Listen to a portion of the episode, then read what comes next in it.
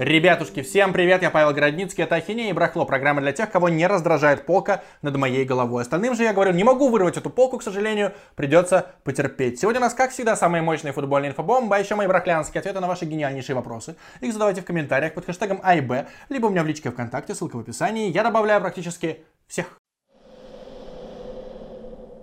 Рубрика «Самый кайф».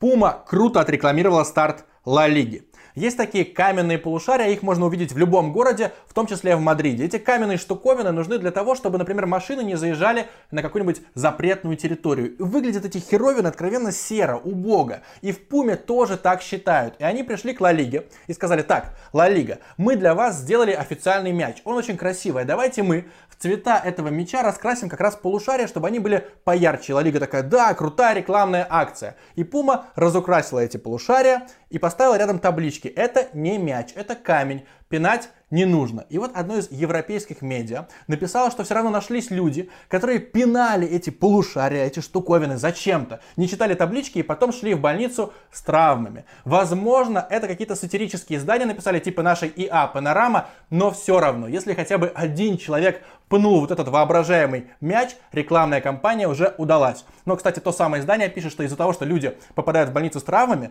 возможно, придется свернуть всю рекламную акцию. Если это правда, то настоящий абсурд. Рубрика «Антикайф». Я потратил 4 часа жизни на русский футбол. Сейчас будет немножечко внутрика. Как я обычно готовлюсь к А и Б. Я просыпаюсь часов в 8 или в 9, достаю iPhone и там в заметках набрасываю самые мощные футбольные инфобомбы и выбираю ваши гениальнейшие вопросы. И в течение дня я все это верстаю в сценарий. И сейчас у меня уже днем было все готово. Я думал, может быть, записаться, а потом так. Нет, вечером Зенит Арсенал, ну, надо посмотреть, а потом Ростов Локомотив. Вдруг случится что-нибудь жесткое, что вот нельзя пропустить, а потом уже выпуск это никак не допилить. И я подумал, да, я посмотрю. Сначала был Зенит Арсенал типичнейшая победа «Зенита» над командой, которая просто слабее. Там комментировал Черданцев, ошибался в каждом предложении, в ГИК уже над ним поиздевался. И я подумал, ладно, матч «Зенит-Арсенала» был таким тусклым, может быть, Ростов-Локомотив меня порадует, ну скомпенсирует как-то. Включаю 0-0, никакого вообще зрелища нет, и я пошел вот записывать А и Б после четырех часов мучений. Больше я так делать не буду. Я сколько раз не переносил запись, всегда какой-нибудь матч, ради которого я переносил, был отвратным. К счастью, футбол играют не только в России. И 20 сентября в АПЛ зарубятся Челси и Ливерпуль. И у моих легальных партнеров из пари матч есть широчайшая линия на эту игру, а еще у них есть грандиозная, горяченная акция. Бонус до 5000 рублей за первый депозит на игровой счет. Самое главное, проходите верификацию до конца, чтобы срубить максимальнейший бонус и изучайте все условия по ссылочке в закрепленном комментарии. Кстати, сайт пари матч теперь работает мгновенно, молниеносно. Спасибо обновлению.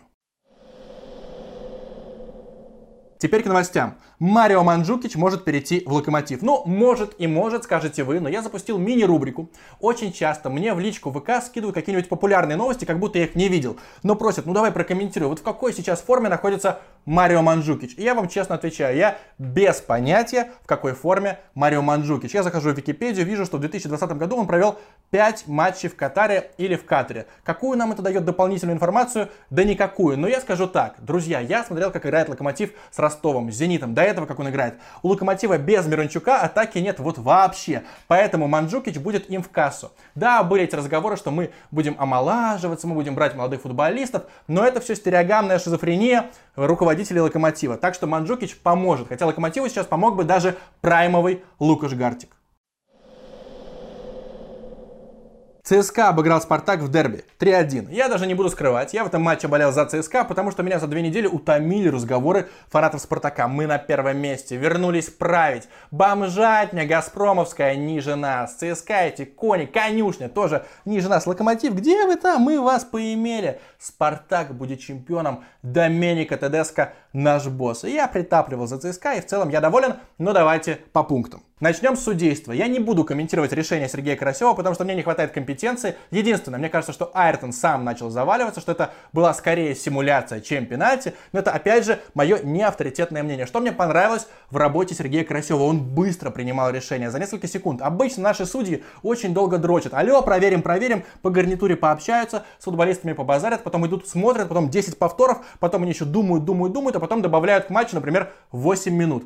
Карасев все делал оперативно, за это ему ему респект. Про саму игру особо говорить нечего, потому что все уже обсудили, все уже, да, сказали, вот Спартак нормально выглядел в первые 25 минут, а потом почему-то поплыл. Особенно во втором тайме Спартаку надо было отыгрываться, а он как будто не понимал, что делать, он как будто не мог поверить, что вот ЦСКА, ЦСКА в первые 25 минут смотрелся так жалко, Карпов привозил каждым касанием, можно было ввести, например, 3-1, 4-1, Спартак все разбазарил, и потом встал, а потом оп, 1-2, и в раздевалке, я думаю, что все сидели в шоке, и потом весь второй тайм в этом же шоке они бегали по полю, но ТДСК тактически провалил игру. Он явно еще до матча запланировал, что надо бы фанатам показать одного нового нападающего, чье имя я вам обещал не называть. И Тедеско его все-таки выпустил, несмотря на то, что у этого нападающего не было очень долгой игровой практики. Он только-только восстановился от травмы, и он в принципе не умеет зарешивать в таких матчах, но Тедеско решил, нет, надо ждать чуда. Чудо не случилось, ЦСКА заслуженно обыграл Спартак. Самая главная, самая активная дискуссия развернулась вокруг нигерийца Эджуки. Например, мой коллега Глебчик Чернявский написал в Твиттере, что Эджуки это фристайлер или танцор с мячом, но не футболист, потому что когда у него мяч, он даже не поднимает голову, он как-то финтит, кого-то обыгрывает, но он не знает, что потом делать с мячом. Это типичная болезнь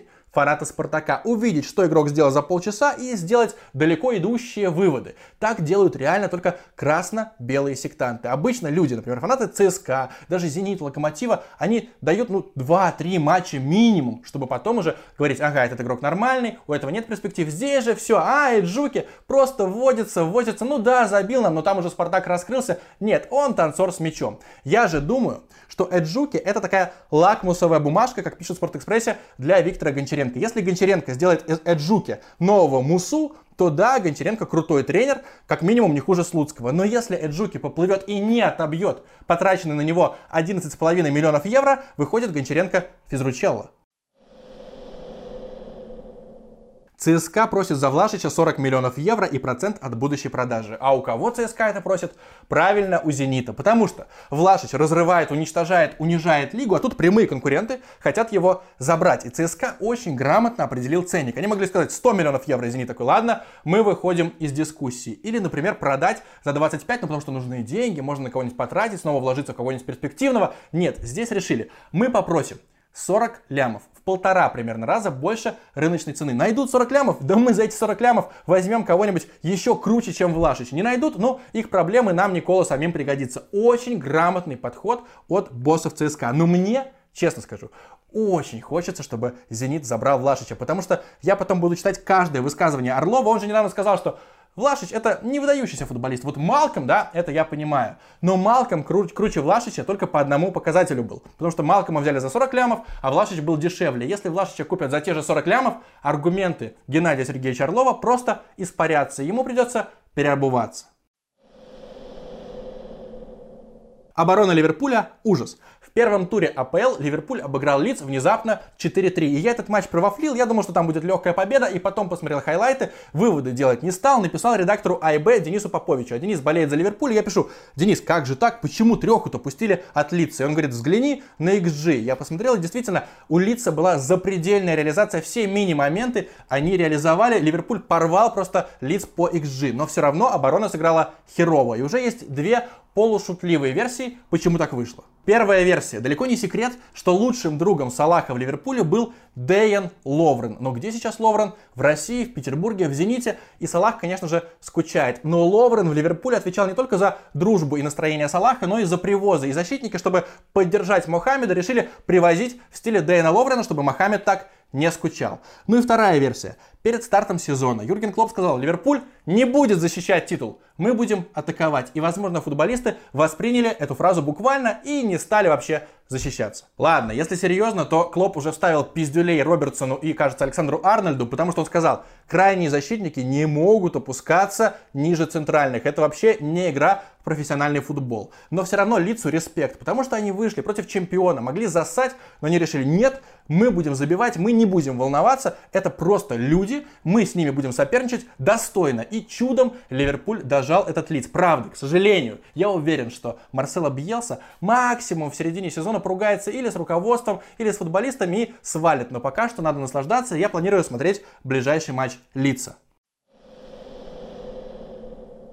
Неймара талантливо спровоцировали. Я сам не верю, что я обсуждаю Лигу 1, жалкий чемпионат Франции, но там случилась жара, ПСЖ Марсель, полная дичь, 14 желтых карточек и 5 красных. И удалили в том числе Неймара, потому что он полаялся с Альваро Гонсалесом. И после матча Неймар написал, я жалею лишь об одном, что я не прописал по морде этому мудаку. Еще он Гонсалеса назвал расистом. А Гонсалес в Твиттере тоже ответил, я не расист, у меня чистая карьера, я адекватный человек, умей, пожалуйста, проигрывать. Как выяснилось, этот Альваро Гонсалес тот еще фрукт. В 2016 году Гонсалес рубился за Эспаньол. И так уж сложился календарь, что Эспаньол три матча подряд проводил против Барселоны. Два в Ла Лиге и один в Кубке Испании. И Гонсалесу сказали, так, доводи Месси вообще как угодно, просто отвлекай его, болтай с ним и так далее. И вот вспоминает Альваро Гонсалес. Я говорил Месси, ты такой маленький, просто крошечный. А он отвечал, а ты очень плохо играешь в футбол. Мы оба были правы. Лео постоянно критиковал мои действия на поле, а я его спрашивал, ну чё, боишься, что я тебе сделаю больно? И он отвечал, да. Так что Альваро Гонсалес умеет доставать людей. Я не исключаю, что реально Неймара как-нибудь очень талантливо спровоцировал, чтобы тот удалился. Ну а Марсель выиграл у ПСЖ, и у ПСЖ катастрофа в таблице. У них два матча, нуль забитых голов, нуль набранных очков, и все таки о, интрига, но никакой интриги на самом деле нет. Я изучил предыдущие сезоны ПСЖ, когда ПСЖ становился чемпионом, и там отрыв минимум 9 очков, а в сезоне 15-16 отрыв от второго места был 31 очко. Так что пусть ПСЖ еще пару матчей сольет, и мы поговорим о какой-нибудь интриге в чемпионате Франции. Я думаю, что сейчас они начнут побеждать максимум еще через пару туров, и всех, как обычно, отымеют. Вадиму Евсееву надоело работать в Уфе. Я еще летом завел Инстаграм, но довольно редко туда захожу, периодически гружу какие-то фотографии, редко-редко пощу сторис. Когда была последняя трансляция, я уже не помню, извините, буду исправляться, буду проводить трансляции регулярнее. Подписывайтесь на мой Инстаграм, ссылочка в описании, но у меня не так много подписок в Инстаграме на другие аккаунты. Я где-то раз в день захожу, и первая фотка в ленте стабильно от Вадика Евсеева. Там фотография, какая-нибудь либо глубокая мысль, либо афоризм такой философский в духе «то, что нас не убивает, делает нас сильнее». Конечно, что-то пооригинальнее, но вот в этом, в этом стиле. И у меня полное ощущение, что Вадим Евсеев сосредоточился на саморекламе, что он говорит, вот я есть такой тренер, у меня передовой прогрессивный подход, потому что ему уже не интересно работать в Уфе. Газизов ушел, очень слабый состав, и с этим составом Вадим Евсеев проигрывает даже Тамбову, как будто он уже не верит, что Уфа может побороться за Еврокубки и может побороться вообще за что-либо, кроме выживания. Скорее всего, уже скоро в Локомотиве заработает Ее Величество поганая метла, и вместо Николича, конечно же, надо звать Вадима Евсеева. Барахло. Ваши просто очень-очень хорошие вопросы, мои очень-очень плохие ответы. Но для начала я вам хочу порекомендовать канал Сергея Егорова «Футбольного Биги», а конкретно его реплики о Спартаке, потому что там Сергей Егоров вообще себя не сдерживает. Крошечный тизер для тех, кто не видел. Он, например, сказал, что Леонид Федун ёбнул дубиной по судейскому корпусу, и после этого Спартак начали нормально судить. И таких панчлайнов там полно. Я оставляю ссылочку в описании. Сам с наслаждением смотрю все реплики Сергея Егорова. Расскажи про свои прогнозы для рейтинга букмекеров. Окей, рассказываю по порядку. Я уже очень давно знаю про этот сайт, года с 2012 я там читал чужие прогнозы, всякую экспертизу, смотрел статистику, читал новости, и мне казалось, когда мне было лет 20, что это просто вершина величия, чтобы тебя позвали давать прогнозы для рейтинга букмекеров. И вот летом 2020 года мне оттуда написали, сказали, Павел, давай ты будешь нам записывать видосы с прогнозами. А я ответил, извините, пожалуйста, у меня нет времени смотреть только футбола, а я не хочу, не смотря футбол, давать какие-то прогнозы. Потому что вот недавно Ильюшка Казаков записал видеопрогноз на матч Шеффилд-Вулверхэмптон. Я уверен, что Казаков не смотрел игры этих команд вообще. Он лучше с ребенком своим поиграет, чем будет наблюдать за Шеффилдом. Но он такой, вот, 7 лет назад эти команды сыграли так-то, поэтому сейчас они сыграют так-то. Это абсурд, я так не хотел. Но потом у меня появилось время, я сам написал ребятам из рейтинга букмекеров, говорю, все, давайте, я готов. И с середины сентября я даю прогнозы. И сначала мне хотелось, чтобы просто у меня была какая-то запредельная статистика, чтобы точность была прогнозов нормальная, не стыдная. А потом я увидел, сколько собирает Константин Генич именно просмотров на ютубе. Там 20 тысяч просмотров, 30 тысяч просмотров. У меня Две тысячонки маленькие. Поэтому моя цель такая далеко идущая, такая в перспективе. Чего бы я хотел? Обойти Генича и по точности прогнозов. Это несложно, он минусовой игрок. И по просмотрам на ютубчике. Но это через ближайшие, наверное, два года только можно реализовать. Как ты относишься к фигурному катанию. Я не смотрю фигурное катание, я им не интересуюсь, я вообще не понимаю кайфа, и я не люблю, если честно, виды спорта, где все зависит от жюри, потому что, ну, КВН это же не вид спорта, а фигурное катание, где тоже ставят оценки, это почему-то вид спорта. Единственный раз в жизни, когда я следил за какими-то прокатами, это был период, когда Михаил Калида, кажется, Михаил его зовут, короче, Калида падал чуть ли не каждый раз, и мы с Глебчиком Чернявским включали синхронный телевизор и угорали над этим бедным Калидой, который брал какие-то сумасшедшие программы и все равно реально на лед так плюх, и мы ржем, пишем в Твиттер, типа, о, Калида в своем стиле, но потом я, конечно же, перестал следить за фигурным катанием. Меня искренне пугают, изумляют и немножечко озадачивают взрослые мужики, бородатые, пузатые, которые интересуются женским фигурным катанием. Там девочкам по 15 лет. Но они обсуждают, я имею в виду мужиков, в Твиттере срутся, орут, банят друг друга из-за женского фигурного катания. Это какая-то девиация. Ну, можете меня переубедить в комментах. Ты постоянно говоришь, что Барселоне нужен топовый тренер. А что он должен изменить? Да, я действительно так говорю. Я себе выписал все требования к статусному коучу. Я вам их зачитаю, чтобы ничего не забыть. Во-первых, нужно звать человека, у которого есть солидный бэкграунд в Лиге Чемпионов. Не, например, Сетьена, который, о, это моя мечта, Кубок Чемпионов, я со своими овцами буду гулять с этим кубком, я к этому стремлюсь, когда-нибудь вдруг у меня получится, но это не серьезно. Или тот же Вальверде тоже такой, да, Кубок Чемпионов где-то там, мы пока в Ла Лиге побарахтаемся. Или Куман, это вообще физрук. Вот Аллегри, 5 лет, 2 финала Лиги Чемпионов. Это уже совсем рядом, совсем около Кубка. Игроки должны понимать, что этот парень, который нас тренирует, он может нас привести к победе в Лиге Чемпионов, а не сыт еще больше, чем мы. Или не только Аллегри, но и, допустим, Почетина. Он Тоттенхэмчик вывел в финал Лиги Чемпионов, и ему тоже за это огромный летит респект. Во-вторых, конечно же, Барселоне нужно поставить оборону. Говорят, ой, у Барселоны фирменный стиль, она не может долго сидеть в защите, она должна играть всегда в атаку. Ага, потом Барселона вынимает от Ромы, от Ювентуса в 2017 году, от Ливерпуля и, конечно же, от Баварии 2-8. Топовый клуб не имеет права пропускать 8 голов в одном матче от кого бы то ни было. Нужно сосредоточиться именно на обороне. Третий мой пункт. Тренер должен сотрудничать, именно сотрудничать с Лионелем Месси. Сейчас есть две крайности. Первая, тот же Вальверде, тот же Сатьен. Лео Месси, ты наш бог, ты сам решаешь, как ты играешь. Давай мы с тобой посоветуемся, кого мы поставим в состав. Так, Лео, ну ты просто здесь фактически хозяин клуба, ты главный, я-то тут временный человек, но ты сам все понимаешь. И вторая крайность. Рональд Куман приходит в Барселону, вызывает к себе Месси и говорит, так, ты не особенный, у тебя никаких привилегий не будет. Нужно искать баланс между этими крайностями. Нужна какая-то золотая середина. Необходимо именно разговаривать с Месси, чтобы он и чувствовал авторитет тренера, и при этом он не был обижен, чтобы он не чувствовал себя обычным игроком. А теперь внезапно, самый перспективный тактический аналитик России Даниил Бабаев мне назвал двух идеальных кандидатов в тренеры Барселоны. Я даю вам 3 секунды, подумайте, кто это может быть. Раз, два, три. Внезапно Анчелотти и Зинедин Зидан, потому что они и знают, как поставить защиту, они нормально бы сработались с Лионелем Месси, и, конечно же, у них есть шикарное портфолио в Лиге Чемпионов. Клуб, который ты искренне ненавидишь.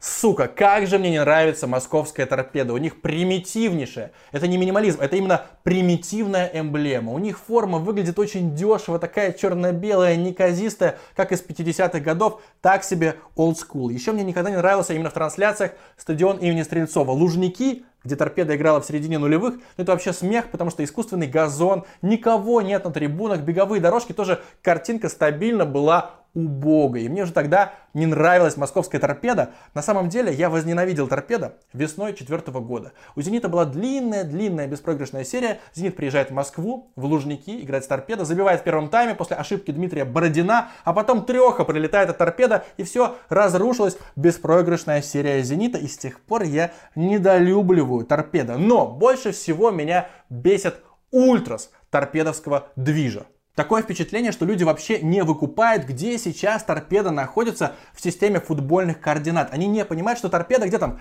в середине ФНЛ рядом с текстильщиком из СКА из Хабаровска. Они до сих пор говорят, мы особенный клуб. За нас играл Эдуард Стрельцов. У нас есть традиции. Мы должны сейчас, значит, подняться в РПЛ и там бороться минимум за Еврокубки. И если торпеда действительно поднимется в РПЛ и будет бороться за Еврокубки и не попадет, я вам гарантирую, эти ультрас будут все равно недовольны, будут орать на тренера тренера, типа, хули ты вообще приехал, ты вообще не работаешь, ты почему нас не слушаешь, ты нас не уважаешь, ты сливаешь матчи, команда за тебя не борется. Это просто отбитые люди. Они реально угрожают журналистам. Если журналист напишет что-то критическое про торпеда и про торпедовских фанатов, все, в личку, в ВК тебе напишут, все, ходи оглядывайся, ходи с баллончиком, с кастетом, иначе тебе пизда. Но это какой-то подход из 90-х.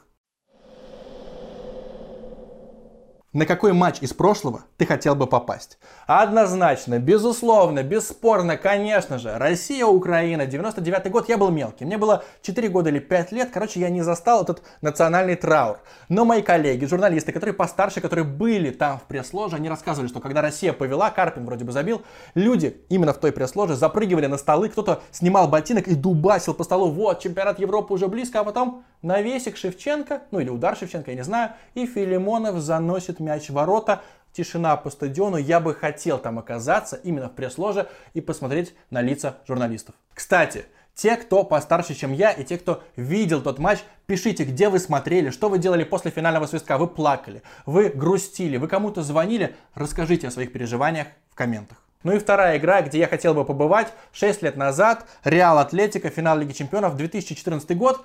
Это Лиссабон, я мечтаю там оказаться. Сейчас снимут вот эти запреты на перемещение. Первая страна, где я хочу оказаться, это Португалия. Первый город Лиссабон. И там был тот самый финал Лиги Чемпионов, когда Атлетика вел, вел, вел, вел, потом последние секундочки навес и Серхио Рамос сравнивает, и потом Реал гасит Атлетико Мадрид. Я убежден, что тот гол Серхио Рамоса изменил ход всей футбольной истории. Без этого гола Реал бы не выиграл три Лиги Чемпионов подряд и не доминировал бы в Европе. Я завидую тем, кто видел это живьем. Пишите в комменты, на какой матч из прошлого хотели бы попасть вы, а я пока что передам привет в деревню Фокино, Нижегородской области, потому что мне написали, у нас здесь нет развлечений, но передай, пожалуйста, привет, мне не жалко. Летит, летит мой привет в деревню Фокино.